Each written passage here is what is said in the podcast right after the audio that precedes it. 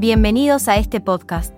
En este capítulo, hablaremos sobre el Corpus Juris Civilis, lo que significa el conjunto del derecho civil o derecho de la civilización.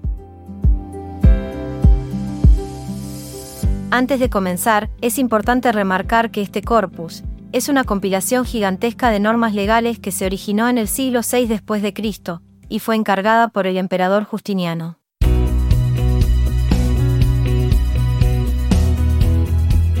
El Corpus Juris Civilis es una compilación legal importante en el estudio del derecho romano. La misma significa conjunto del derecho civil y se distingue del Corpus Juris Canonici, que recopila las leyes de la Iglesia.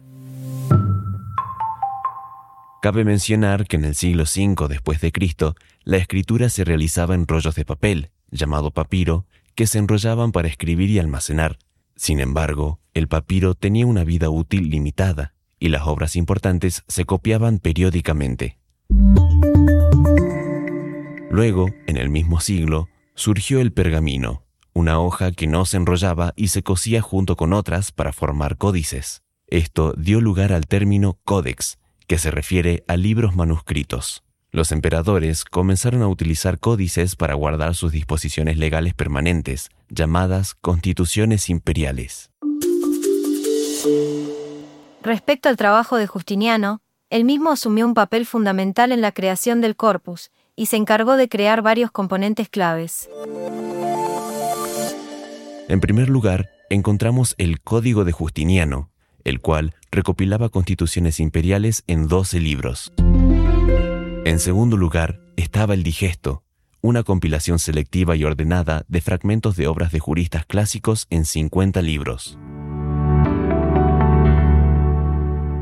En tercer lugar, estaban las institutas, compiladas en un libro más breve diseñado para estudiantes.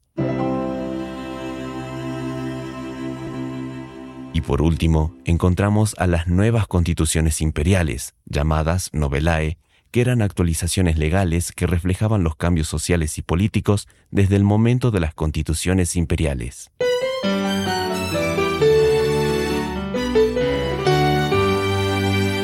Como resumen general de este episodio, vamos a entender que el corpus es un logro monumental en la historia del derecho y sentó las bases del derecho civil.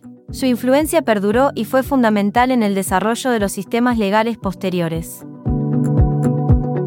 Esto fue todo por hoy. Recuerden ver la teoría en los libros, no solo en el módulo. Los esperamos en el próximo podcast de la carrera.